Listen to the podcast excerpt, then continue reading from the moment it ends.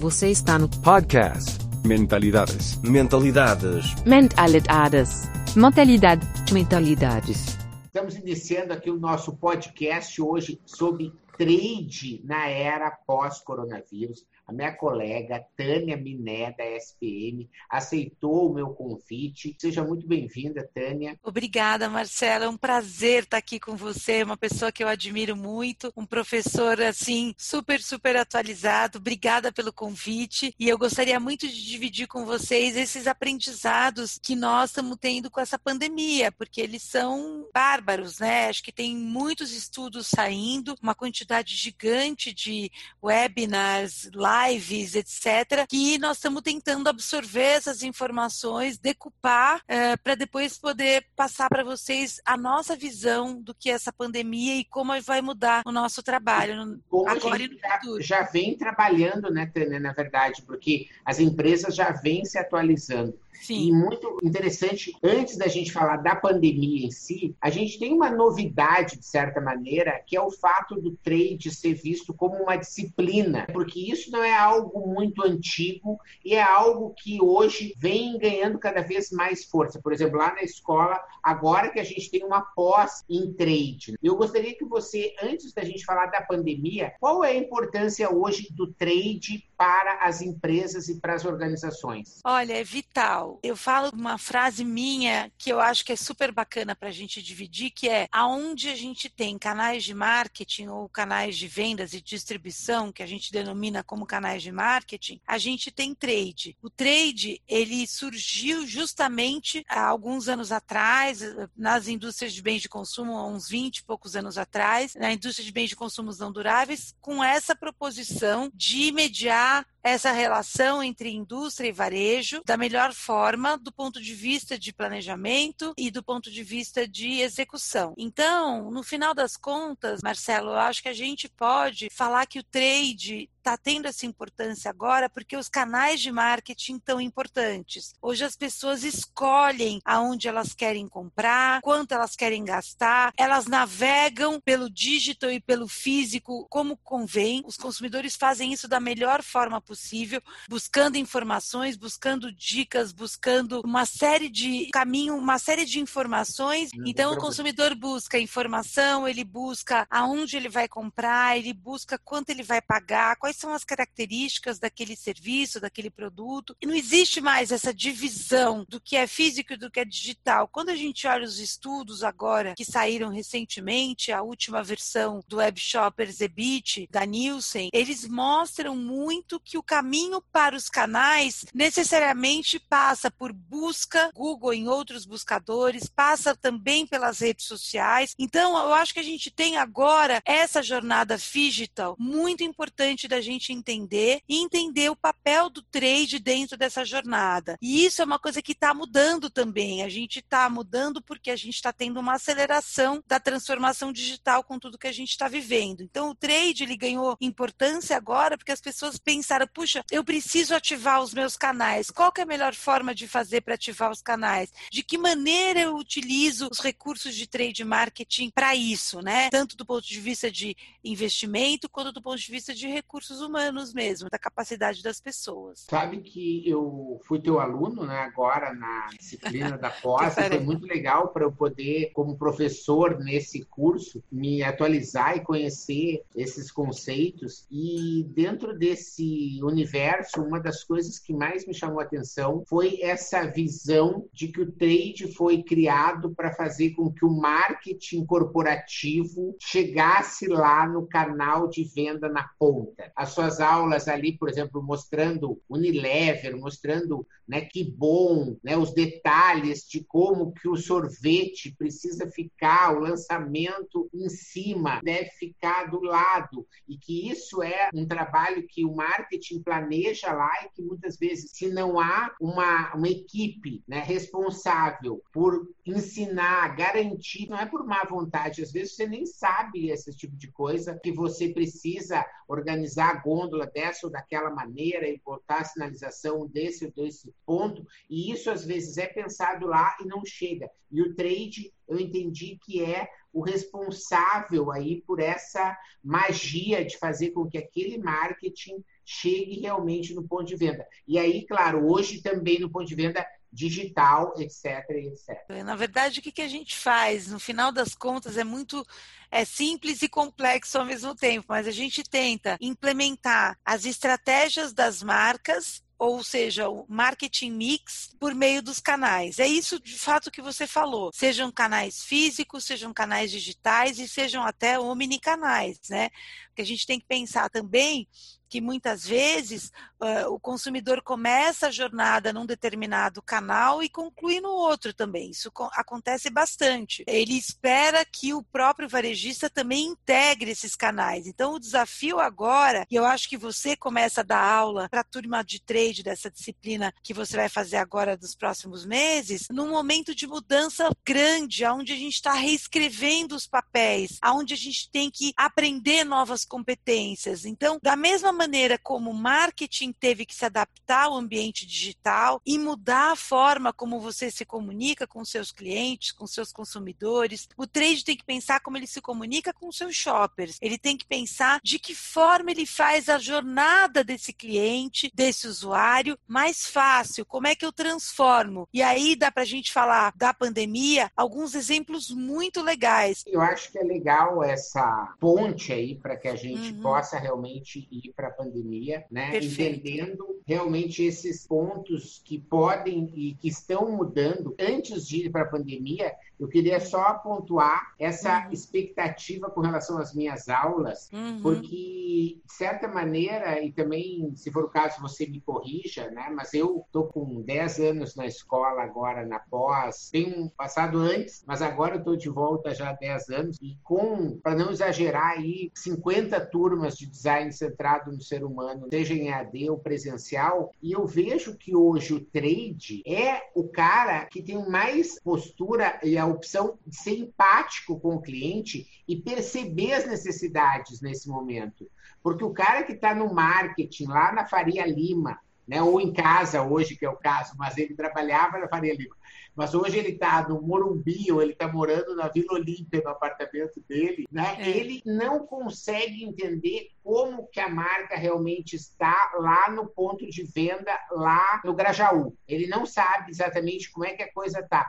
E ele está lá preocupado com o fornecedor, com a fábrica, com questões de reuniões, com RH, reuniões com agência, um monte de coisa que o cara está preocupado, que ele não consegue realmente saber lá. E hoje a inovação, na minha opinião, ela vem do usuário, né? E isso é o que eu venho ensinando aí na escola todos esses anos. E se o trade é aquele cara que está na ponta, ele responsável por isso, ele também pode ser a esponja, quem vai absorver as necessidades desse novo consumidor, porque é aí que vem a história. Então, fazendo a ponte para o coronavírus, a minha visão vem de que os novos atributos aí de segurança, de conveniência, enfim, tem vários aí que a gente poderia citar, mas não é o nosso principal foco aqui hoje. Eles precisam ser resolvidos com criatividade na ponta, porque às vezes é um detalhe que você faz, os exemplos super legais que você usou lá no shopping, em Wuhan, etc. Eu tenho um exemplo que eu gosto bastante, que é de uma padaria, que o cara colocou uma rampa numa escada e um QR Code. Por quê? Porque a pessoa paga no QR Code longe e ele bota o pão na rampa. Ou seja, é touchless, certo?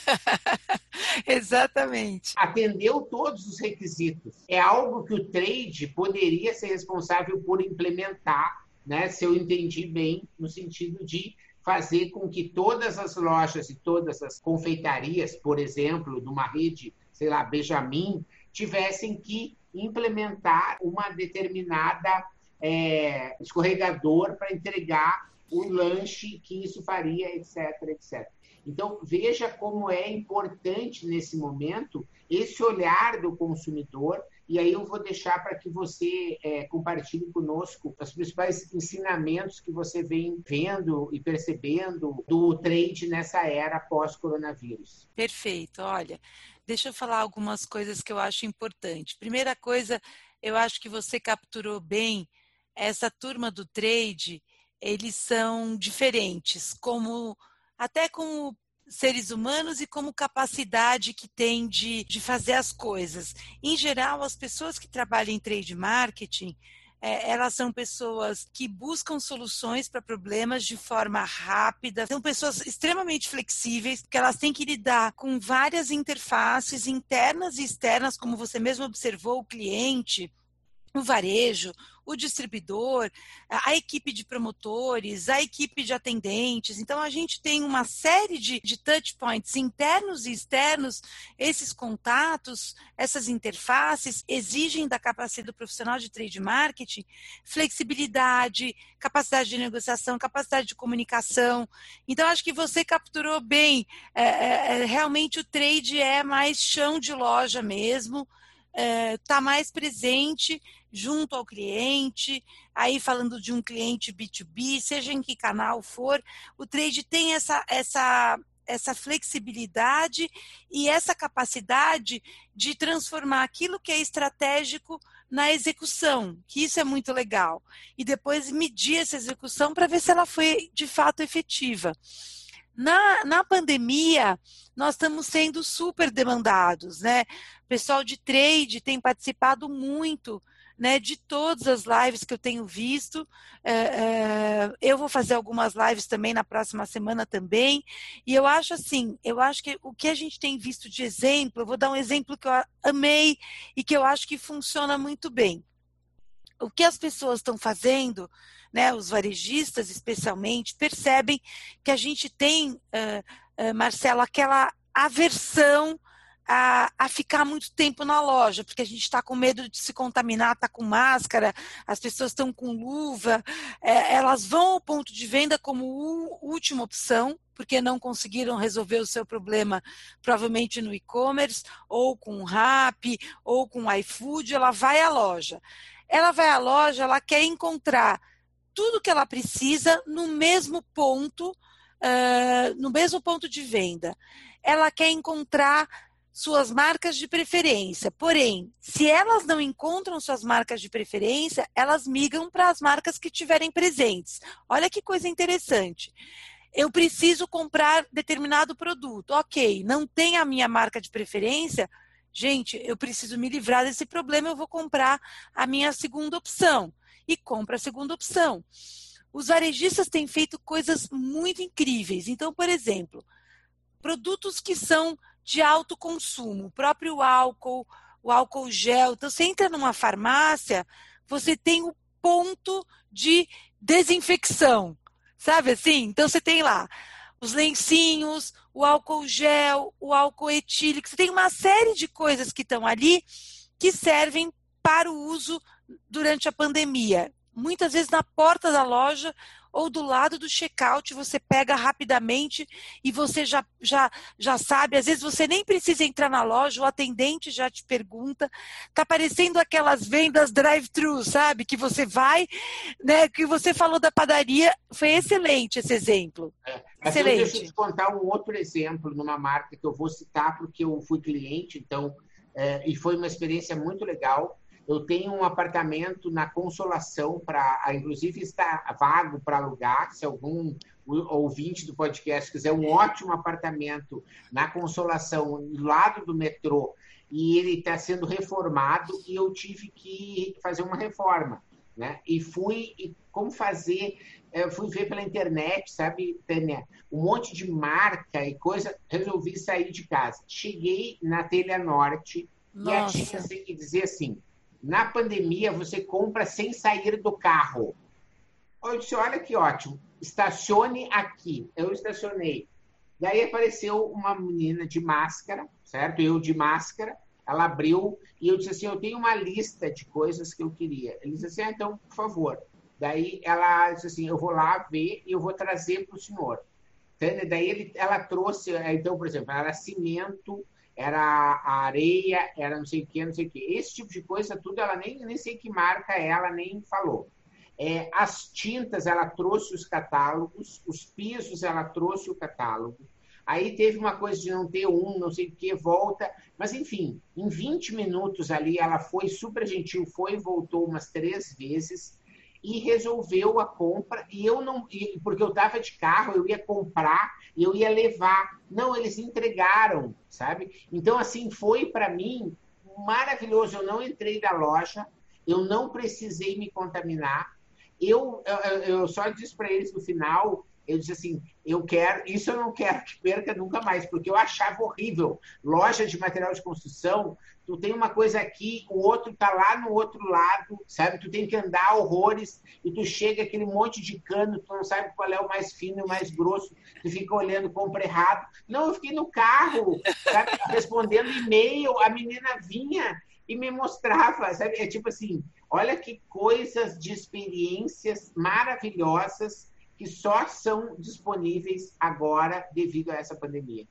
Pois é, sensacional. E acho que o exemplo do material de construção que você traz uh, é fantástico, porque eu tenho verdadeiro horror de entrar numa loja de material de construção, porque assim, eu sofro, eu vou com a lista, eu vou com a foto, eh, com a marca, aí as duas primeiras perguntas que o atendente me faz já caiu por terra, já não sei o que, que é. Que eu já achava que eu sabia o que eu queria, já não sei mais o que eu queria. Então, eu acho que quando você traz essa experiência, e aí até vou utilizar em sala de aula o que você está falando, tem outras muito bacanas. Ó, vou te contar mais uma que é sensacional. O supermercado Dalben, que é aqui em Campinas, é, que é a Fernanda Dalben, ela é fantástica também, é uma pessoa que está fazendo uma série de inovações. O que, que ela faz? Ela fez um drive-thru.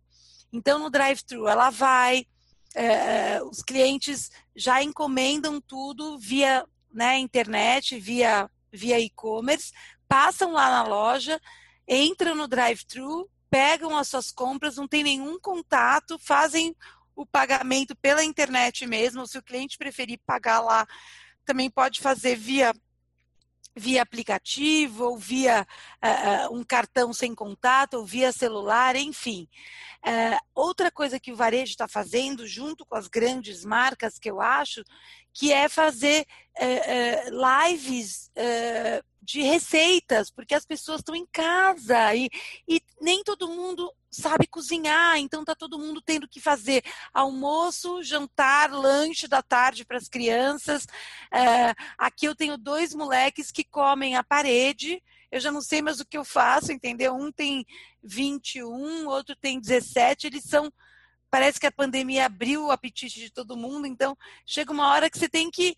É, bom, o que, que eu vou fazer? Então, a, a, a gente tem usado muito todos esses, esses uh, uh, vídeos de receita e aprendendo a cozinhar e tentando né, fazer coisas que a gente não faria normalmente, mas porque a gente está sem as nossas ajudantes, as nossas faxineiras e tal, que não estão vindo já faz dois meses, e estamos tendo que nos virar. Né, de toda forma, uh, e a cozinha tem sido um grande ponto de estresse. Então, por exemplo, vários varejistas fazendo espaços com soluções para o lanche da tarde, para o café da manhã, para o almoço. Sensacional! Você junta ali uma série de produtos, você já tem receitas, você já tem a solução pronta ali para o cliente. Então você não precisa pensar, tá bom, soluções para o lanche da tarde. Pão de queijo, uh, pão, uh, queijo e outras coisas que você faça ali, suquinho, chocolate, não sei o que. Então você mostra, monta ali uma ilha de soluções que o cliente já sabe exatamente que sugestões ele pode ter. A Vigor, eu vi um exemplo na, na live do Popeye semana passada, falando sobre o que eles estão fazendo. Então, eles estão fazendo um match entre várias coisas da, do portfólio deles de alimentos. Né? Então, o match entre queijo e vinho, que é muito legal o match entre os iogurtes e outros produtos saudáveis. Então, eles estão fazendo uma série de, é, de soluções focados na ocasião de consumo do shopper. Olha que bacana. Então você já vai para a loja com aquela demanda toda, uma lista mais, mais vamos dizer assim, mais longa do que você compraria, porque você quer ir uma vez só por semana, no máximo, na, na, nas lojas físicas e evitar ao máximo esse contato, como você colocou, pelo medo, pela, pelo risco de contaminação. Então, o varejo está se reinventando. Ele está se reinventando na ponta e ele está se reinventando no back-office. Então, indústria e varejo sentando juntos e planejando seus calendários e planejando, como eles já faziam antes da pandemia, só que de uma maneira mais estruturada, pensando nessas soluções em conjunto. Eu achei isso fantástico. É, uma negociação mais focada no cliente e não na venda em si, no desconto, no preço, no volume vendido, mas uma negociação mais consultiva, um planejamento mais integrado, mais mais colaborativo. Muito legal. É, Tânia, mas às vezes você fala esse exemplo que você deu desse supermercado, por exemplo. Isso necessariamente não precisa ser uma ação que trade fez, concorda? Dentro do supermercado. Isso foi uma ação que alguém lá no marketing, pode ser um, um gerente da loja, né? pode ser um cara que é o gerente de marketing, pode ser né, como, ah, né, que veio e tomou essa decisão. Isso não necessariamente é uma coisa de trade, visto que o trade tem a ver muito mais, às vezes, com as indústrias que querem ter uma participação no varejo, uma relação no varejo, ou é, marcas, franquias que querem ter uma rede de lojas, nesse caso, né, que necessariamente dentro da própria loja pode ser outras áreas. Concorda? Ó, oh, mais ou menos. O que que acontece? o trade ele existe no varejo, ele existe também é, nos franqueados, né? Numa empresa que, por exemplo, o Boticário tem uma área de trade marketing, a Natura tem uma área de trade marketing, talvez não com esse nome. O próprio varejo faz muita coisa de trade marketing com o pessoal de gestão de categorias, com o pessoal de marketing mesmo. Então, aquilo que eu falei para você no início, a gente até não estava gravando naquele momento, é o seguinte: não importa quem faz, se é marketing ou se é gestão de categorias ou se é o comercial, mas o que importa é que aquilo é uma disciplina de trade marketing, porque trade marketing ele une essas duas pontas e ele não necessariamente só existe na indústria. Pelo contrário, hoje você tem estruturas de trade marketing nos mais diversos canais. Você pega um distribuidor, por exemplo, já mais estruturado, ele tem equipes de trade. Então, o trade da indústria, junto com a equipe comercial da indústria, vai negociar com o pessoal de compras do varejo, com o trade do varejo. Então, então existe esse, é uma negociação de várias pessoas, né, que pode ter a participação de marketing, com certeza. O marketing e o trade no varejo, eles são mais mesclados do que na indústria. Isso tem que ficar claro, gente. É, é, é o varejo ele tem uma atividade por si focada no cliente, ele tem uma atividade dinâmica.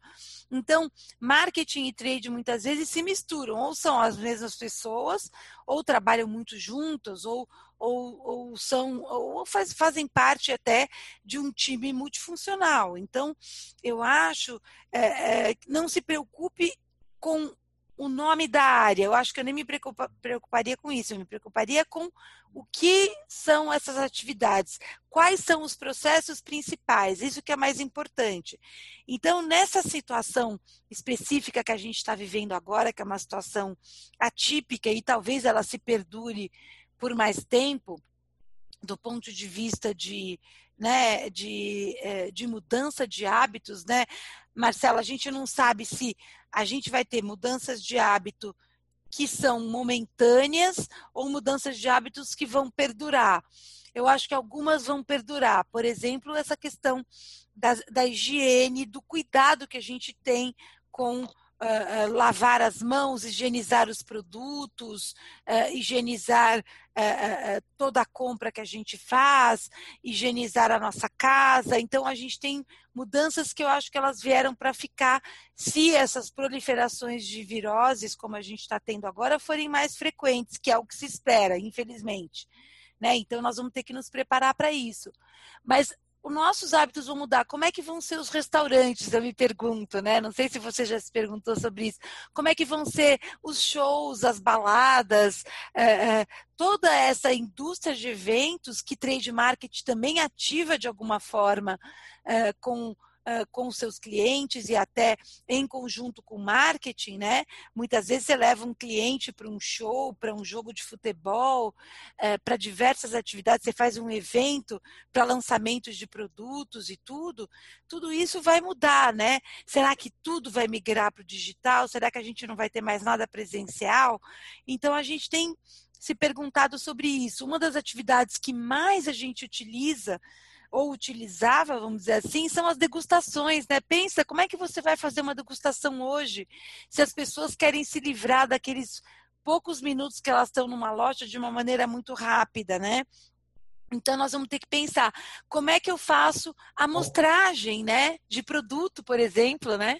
Diga. Ontem a gente na, na live com uma uma marca de ração que eu estou trabalhando, que é a Premier Pet, que a gente fez uma ação super legal o cara deu uma, uma sugestão, né? E ontem, isso que é bacana da cocriação, que eles, ah, no ano passado eu fui num hotel, né? Hoje vocês vão mandar pelo iFood e tanto nós, quando eu, quando a equipe de marketing pensamos, a gente até poderia ter mandado algum, só que a gente não teve realmente a ideia de ter feito isso. Né? E agora a gente pensou em, de repente, assim, ah, os primeiros 30 que se inscreverem vão receber o coisa pelo iFood. E é legal, porque foi uma coisa de cocriação, que é o que tu disseste.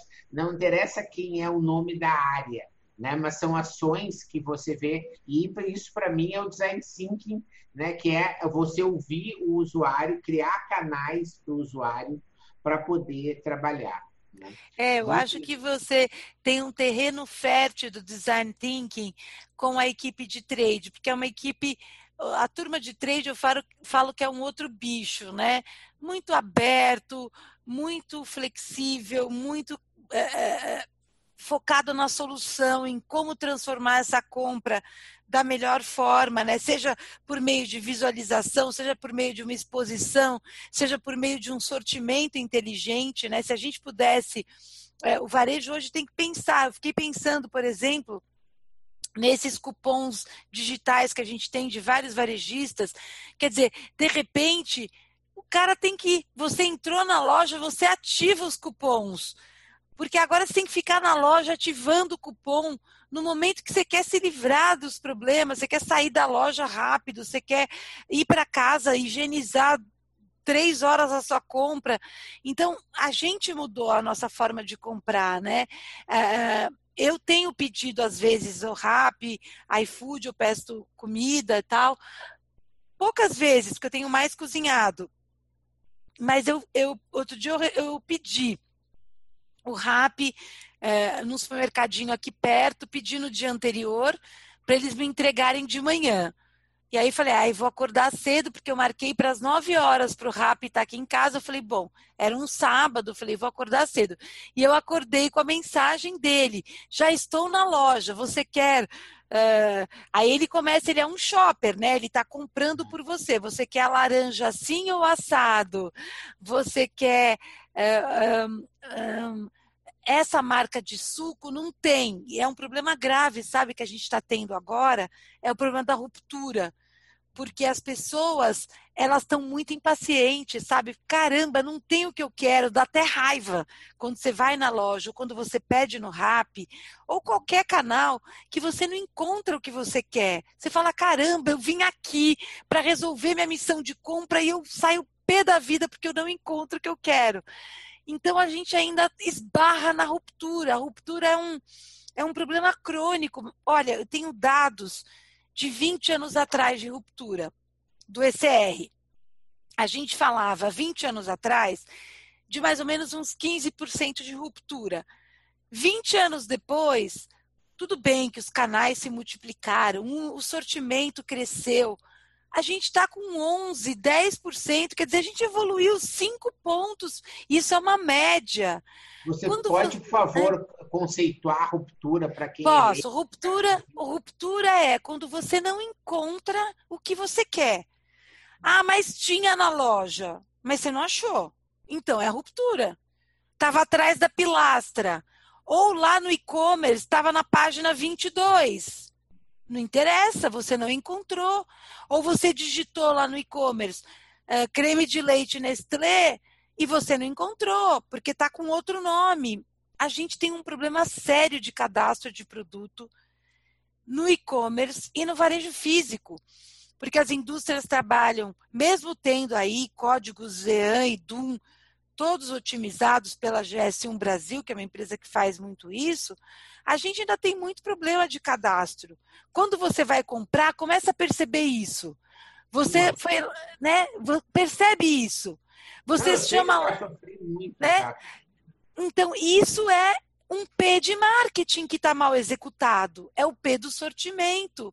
Quer dizer, a descrição do produto é a descrição que tem que ser na visão de quem? Na visão de quem compra.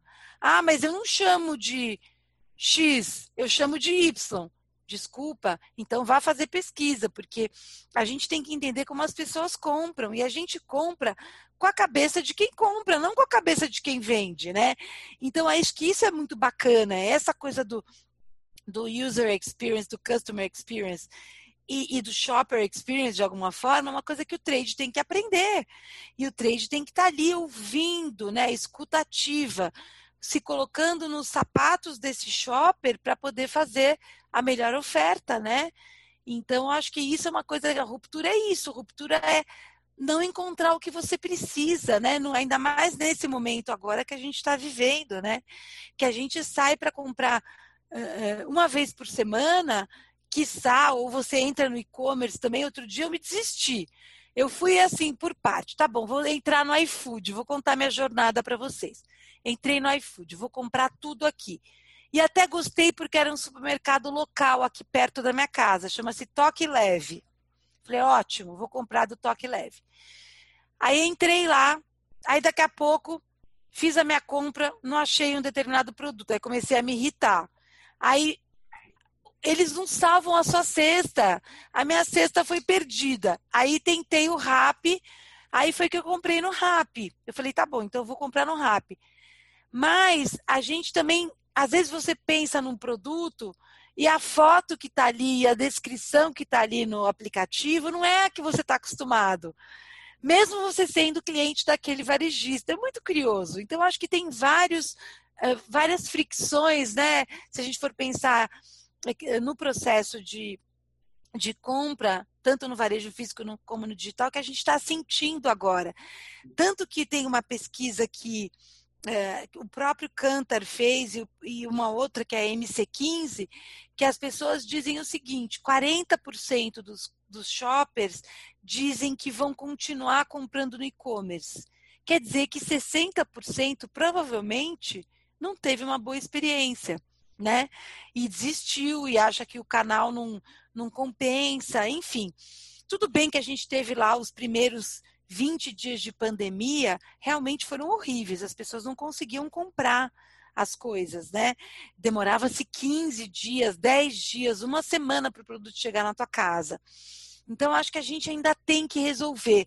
O e-commerce, e ainda mais pensando né, no Brasil, que é um país de dimensões continentais, aonde ainda você tem basicamente 54% das vendas do e-commerce, segundo o EBIT, Web Shoppers, o último relatório que saiu ontem, é, é, tá aqui em, no Sudeste. É, e a gente tem alguma coisinha no Sul e Nordeste. Quando você pega Norte e Centro-Oeste, praticamente você não tem um e-commerce tão fortalecido. No né? Nordeste, né? muitos polos da Salvador e Pernambuco e tudo. É, os grandes centros. Mas a gente também não pode se alongar demais. E a ideia Perfeito. depois é a gente também fazer uma roda de conversas com outras pessoas que querem compartilhar experiências aí desse trade pós-pandemia. E antes de encerrar, eu queria ver se, o que mais que você realmente gostaria de compartilhar, mas eu tenho uma pergunta que é a seguinte: quando você nota que existem profissões ou profissionais né, que nesse momento pós-pandemia ou pandêmico que a gente está vivendo, ele é, estão sendo mais ou menos requisitados. Como você vê o profissional de trade nessa balança? Olha, eu tenho visto muitas vagas abertas.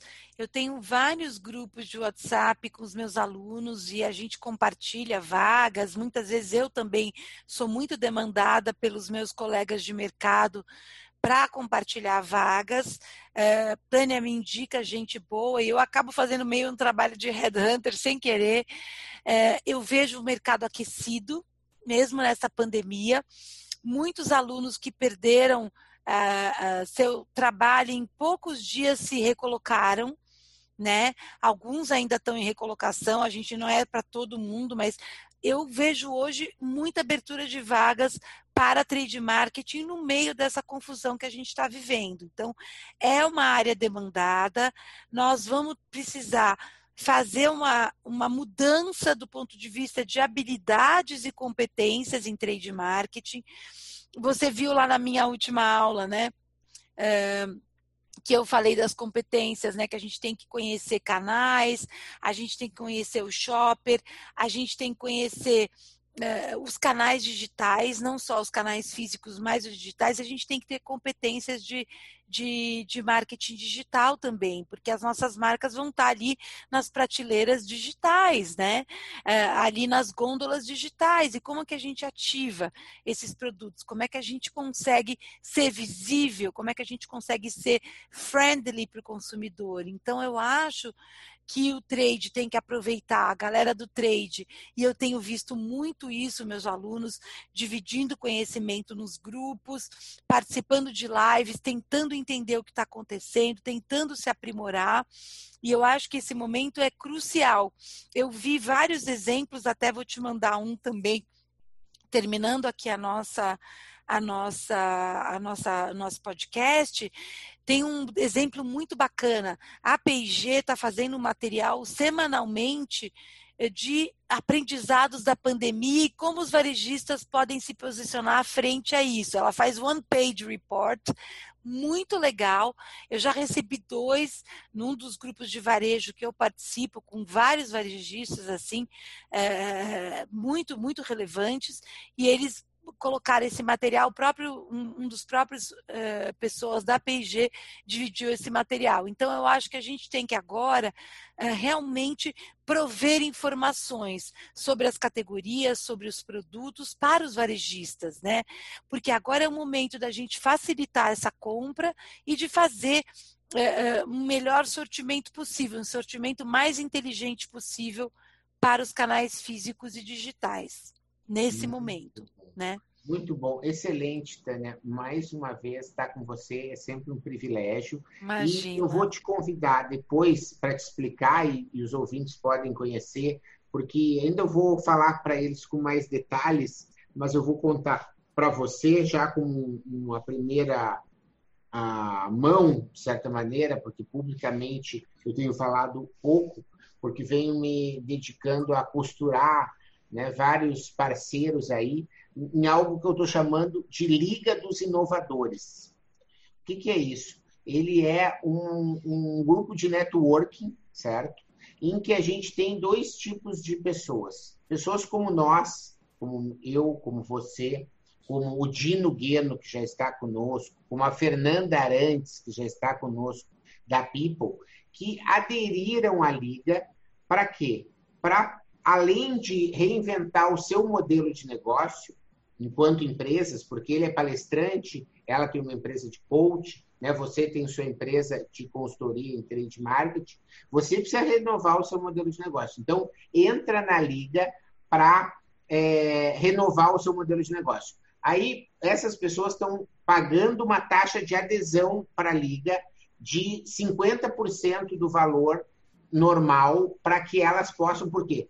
Porque elas vão colocar plugins. Então, por exemplo, o Dino. O Dino é o autor ali do livro A Loja que Vende. Né? Ele tem todo um, um trabalho que tem a ver com exposição de produto, treinamento de vendedor, etc. É um, é um, um especialista no assunto. Ele está renovando seus produtos, mas ele, para quem for empreendedor que está entrando na liga e que renovar o seu modelo de negócio e que for lojista, ele vai dizer, olha, gostei disso aqui, mas eu queria ter uma aula com o Dino, ou queria ter uma consultoria, e ele vai comprar o serviço do Dino dentro da liga.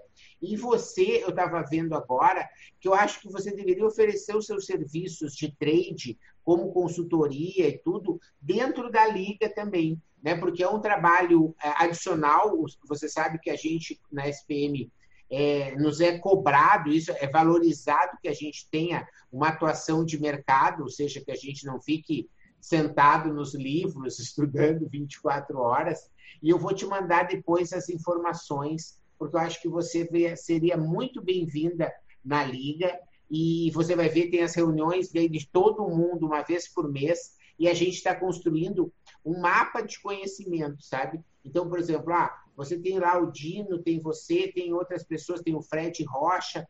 É o que, que cada um pode fazer e contribuir para colocar como especialidade dentro da liga, para que quando o empreendedor precisar daquela competência, saber que pode confiar de pessoas, né, que são pessoas que a gente vai dar o aval, né, que a gente sabe, né, da qualidade, que você sabe muitas vezes para a pessoa contratar um serviço especializado é muito às vezes insegurança, né? Você não sabe, é. nunca contratou. Não sabe se vai entregar, sabe, né? Não sabe direito o que, que você precisa contratar, você tem a dor, na verdade, né?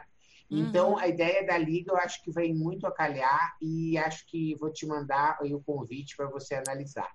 Pode mandar. Inclusive, muitas vezes, quando eu faço projetos com os meus clientes e tal, é bem isso. A gente escreve o briefing, o cara falador e a gente escreve, né, Marcelo? A gente fala, olha, então para você esse tipo de trabalho. E o trabalho que eu faço é muito voltado para processos e para para construção de competências nas empresas, para análise de de negócio, como ele pode melhorar o negócio dele. Eu olho os números e consigo falar para ele, olha, melhor aqui, melhor aqui. Então, acho que dá para a gente fazer algum jogo sim. Eu até agradeço o teu convite, fico, é fico é legal, lisonjeada. Né? É a gente se reinventar, né? Eu estava conversando, é. por exemplo, com a, a, a, Fernanda Arantes, ela tem uma Somos People, é uma consultoria hum. super legal em pessoas, em gestão, etc.